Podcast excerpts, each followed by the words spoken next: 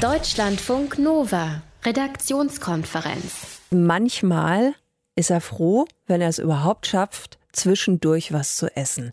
Wer den Job macht, weiß allerdings vorher, das wird kein Streichelzoo.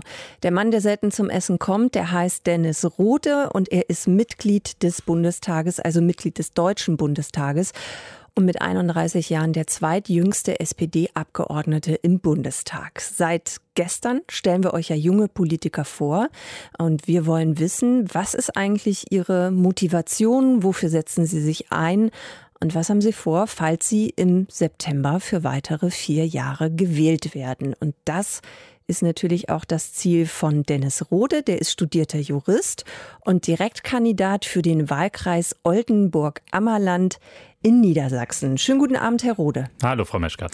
Herr Rode, Sie leben in Oldenburg. Äh, Sie sind da groß geworden, aufgewachsen, also schon Nordlicht kann man sagen, ne? Definitiv. Ja. Und jobbedingt sind Sie aber eben auch sehr viel in Berlin. Wie oft denken Sie, ach, Oldenburg, ich vermisse dich? Also ich würde sagen, jede Sitzungswoche. Es ist schon ein Unterschied, ob man in, in Berlin ist oder ob man in der Heimat ist, wo man, wo man alles kennt, wo man ja das, das nordische Naturell erleben darf, das Norddeutsche. Und äh, in Berlin, wo ja alles ein bisschen anders ist. Also ich glaube, es ist immer schön, wenn man nach Berlin kommt, es ist aber auch schön, wenn der Zug wieder nach Hause fährt. Auf Instagram habe ich gesehen, haben Sie ein Foto gepostet von einem Fußballturnier und dann gibt es auch noch eins mit äh, Trainingsschuhen, die Sie tragen, eins von einer Radtour. Ähm, ist der Eindruck richtig, dass Sie ger äh, gerne Sport machen? Ich glaube, man braucht was zum Ausgleich. Wenn man den ganzen Tag in Sitzungen sitzt, äh, dann muss man sich zumindest abends oder zwischendurch mal ein bisschen bewegen. Und ich versuche möglichst viel mal so zwischendurch zu machen. Das ist natürlich jetzt gerade im Wahlkampf eher weniger möglich. Eher weniger, ne? Ähm, also das heißt, Sie versuchen es, kommen Sie auch wirklich regelmäßig dazu oder ist es schwierig? Also ich versuche zumindest in der Sitzungswoche einmal abends laufen zu gehen. Ähm, wenn, ich, wenn ich zu Hause bin, wenn es klappt, auch mal zweimal. Aber es gibt natürlich Wochen, wo es nicht klappt. Es gibt Wochen, wo man vielleicht auch mal ein drittes Mal laufen gehen kann. Aber ja, man versucht es zumindest. Und wie ist das mit dem Essen?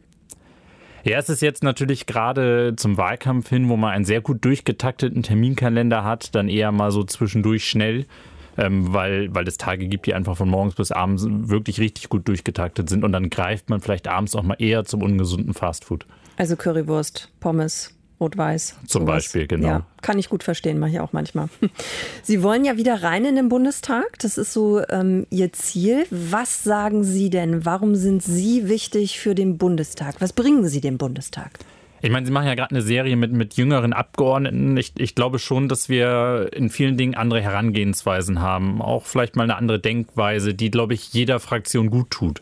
Also ich will nicht sagen, dass jetzt im, im Bundestag nur noch Jüngere sitzen müssen, aber ich glaube, der Mix aus allen Generationen, auch mit allen Hintergründen, der, der macht ja die Arbeit in so einer Fraktion, in so einem Parlament besonders spannend. Und wir sollen ja auch Abbild der Bevölkerung sein. Von daher glaube ich, dass gerade auch junge Leute ins Parlament gehören. Andere Denkweise heißt was? Haben Sie ein Beispiel, wo Sie selber gemerkt haben, so, okay, an die Sache gehe ich ganz anders ran als mein Kollege, der 25 oder 30 Jahre älter ist? Ja, es sind eher so die Themen unserer Generation. Also wenn ich über sachgrundlose Befristung spreche, spreche ich darüber nicht als ein abstraktes Thema, sondern als ein Thema, was ganz viele Leute in meinem Freundeskreis betrifft. Weil das bezieht sich auf die Arbeitsverträge, die befristet ausgestellt genau, werden. Genau, ne? genau, mhm. genau. Und äh, das ist leider ja bei Jüngeren gang und gäbe, dass man von einer Befristung in die andere läuft. Und das ist für mich echt kein abstraktes Thema, sondern etwas, was, was meine Freunde in meinem Freundeskreis schon beschäftigt. Ist es eigentlich auch so gewesen am Anfang, als Sie dann in dem Bundestag zum ersten Mal waren? Das ist jetzt seit, äh, wann waren Sie das erste Mal da? Muss ich jetzt rechnen? Seit vier Jahren. Genau, seit 2013. vier Jahren, genau, 2013. Ähm, wie reagieren eigentlich die älteren Kollegen auf Sie? Ist es so mehr, dass man da so ein bisschen betuttelt wird oder wird man auch mal so ein bisschen belächelt, weil die vielleicht denken, ach Gott, ja, der junge, unerfahrene Kollege, der muss noch viel lernen? Ich glaube, dass das Alter, also ich habe nie wahrgenommen, dass das Alter eine Rolle gespielt hat. Ich glaube, jeder, der neu ist, und wir sind ja fast die Hälfte der Fraktion war in dieser Legislatur neu, jeder musste sich irgendwie seine Sporen verdienen und äh, sich einbringen und sich ja so ein bisschen auch sein Standing erarbeiten. Und ich glaube, dass das wirklich, zumindest bei uns habe ich so wahrgenommen, das Alter dabei keine Rolle spielte. Also Sie fühlen sich gut aufgehoben ich habe von Anfang an Verantwortung übernehmen dürfen. Ich bin in der ersten Legislatur in den Haushaltsausschuss gekommen. Ich fühle mich sehr gut aufgehoben. Gut. Junge Abgeordnete im Bundestag, wo sollen die denn bitte schön sein? Na, man muss eigentlich nur genau hingucken, dann sieht und findet man sie auch. Und genau das machen wir die ganze Woche. Wir stellen euch junge Frauen und Männer vor, die im Bundestag sitzen für uns. Gestern konntet ihr Ronja Kemmer vor, äh, kennenlernen, die haben wir hier vorgestellt von der CDU, die ist 28. Und heute spreche ich mit Dennis Rode, der ist drei Jahre älter, also 31 und er vertritt die SPD im Bundestag und zwar für den Wahlkreis Oldenburg-Ammerland in Niedersachsen. Herr Rode, mich interessiert jetzt, wie gut Sie sich eigentlich auskennen bei den Wahlprogrammen von anderen Parteien. Ich habe mal ein paar Aussagen zusammengestellt und mein Vorschlag ist, wir hören uns das mal kurz zusammen an und Sie sagen mir am Ende, von welcher Partei der entsprechende Satz kommt. Ich versuche es mal. Okay, alles klar, dann legen wir los. Deutschlandfunk Nova. Also, das hier ist die erste Aussage. Wir wollen eine wirkliche Mietpreisbremse, flächendeckend und ohne Schlupflöcher. Von wem kommt die? Da wir es ja nicht sein können, würde ich jetzt auf die Linken oder die Grünen tippen. Ich sag mal die Grünen. Nee, fast. Hätten sich für das erste Ja. genau entschieden, dann wäre es die Linke gewesen. Dann folgt jetzt der zweite Satz. Im Gegensatz zu anderen Parteien sagen wir, wir wollen keine Steuererhöhungen. Das ist die FDP. Nee, das ist die CDU-CSU. Ah. Oh, wieder was dazugelernt. Hier kommt äh, die dritte Aussage. Wir werden umgehend einen Dialog für einen neuen Generationenvertrag starten und ein Reformprogramm auf den Weg bringen, das weit über die Rentenpolitik hinaus alle Potenziale für eine Stärkung der gesetzlichen Rente mobilisiert. Die Grünen? Nee, das ist Ihre Partei, die SPD. Ja, ich dachte, wir sind nicht dabei. Doch, machen wir einfach mal auch Ihre Okay. eigenen Aussagen. Also das, das hätte zu uns gepasst, aber da sie das von vornherein ausgeschlossen hatten. N- Nee, hatten wir eigentlich nicht. Ich habe einfach gesagt, so wir äh, gucken mal in die unterschiedlichen Wahlprogramme. Ah, Aber okay. ist ja auch okay. Klar, also es war klar. auf jeden ich, Fall ich die SPD. es auf jeden Fall für uns. Genau, nehmen Sie es einfach mal für sich in Anspruch. Und hier kommt das letzte Beispiel. Befristete Arbeitsverhältnisse dürfen unbefristete Arbeitsverhältnisse nicht einfach ersetzen. Deshalb werden wir offenkundige Missbräuche abstellen. Ich würde auf die Grünen tippen dann. Ja, es ist CDU, CSU. Ja. Aber es ist ja auch nicht so einfach. Es, es, es kann eben auch auf einige andere Parteien zutreffen. Aber wir haben da einfach nochmal äh, ein bisschen nachgeguckt und es war ja jetzt auch eine ganz spontane Sache.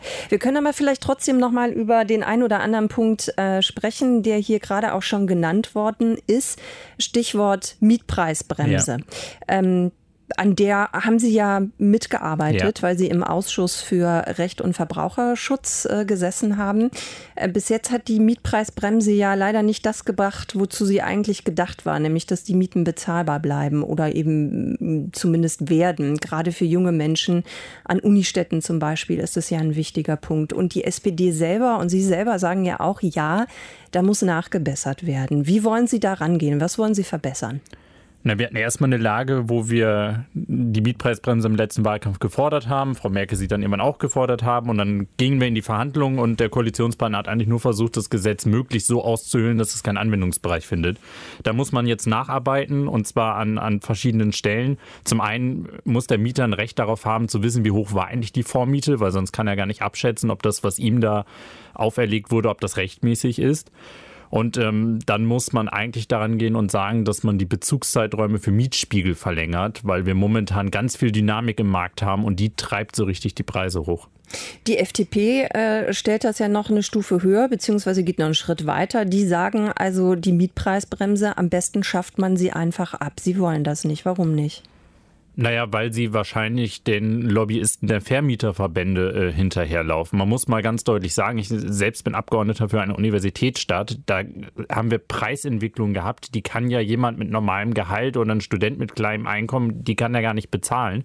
Und äh, jetzt ist die Gretchenfrage, will man dazwischen gehen und sagen, das geht so nicht? Oder will man das alles weiterlaufen lassen, damit einige wenige richtig gute Rendite daraus machen? Ich bin eher dafür, das zu bremsen.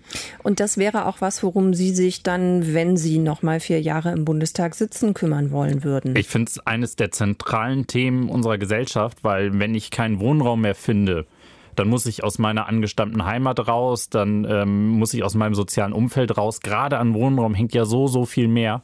Deshalb glaube ich, ist das ein zentraler Punkt, den wir auf jeden Fall weiter bearbeiten müssen. Also neben den hohen Mieten ist natürlich auch noch ein Thema, das junge Wähler umtreibt, äh, befristete Arbeitsverträge. Ja. Das haben Sie eben schon mal angesprochen. Der Bundestag hat im Juni ja darüber abgestimmt, diese sachgrundlose Befristung abzuschaffen. Also sachgrundlos heißt als Beispiel, es gibt einen Vertrag für zwei Jahre, aber eigentlich gibt es gar keinen Grund, warum der nur zwei Jahre laufen soll, weil die Arbeit, die ich dann mache beispielsweise auch äh, nach zwei Jahren immer noch da wäre. Sie haben ja mit der SPD dagegen gestimmt. Aus welchem Grund? Weil es ein Antrag der Opposition war und wir in, in einer Regierungskoalition immer gemeinsam abstimmen. Ich meine, das hat es ja gerade so schwer gemacht bei ihren Zitaten, die sie da hatten, weil da auf einmal was von der CDU-CSU kam, was eigentlich das Gegenteil dessen war, was die in den letzten vier Jahren gelebt haben. Wir hätten gerne die sachgrundlose Befristung in der Koalition mit dem Koalitionspartner abgeschafft.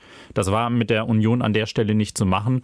Ja, müssen wir gucken, dass wir in der nächsten Legislatur eine Mehrheit finden, die dafür ist. Herr Rode, es gäbe noch viel zu besprechen, aber wir geben hier allen ungefähr dieselbe Zeit und äh, das war die Zeit für Sie mit uns. Dennis Rode ist mit 31 Jahren der zweitjüngste SPD-Abgeordnete im Bundestag. Wir stellen euch die ganze Woche junge Frauen und junge Männer vor, die im Bundestag sitzen und auch gerne wieder rein wollen. Morgen äh, hört ihr dann mehr und erfahrt ihr mehr über Wolfgang Steffinger. Der ist 32 und ist im Bundestag für die CSU. Deutschlandfunk Nova, Redaktionskonferenz.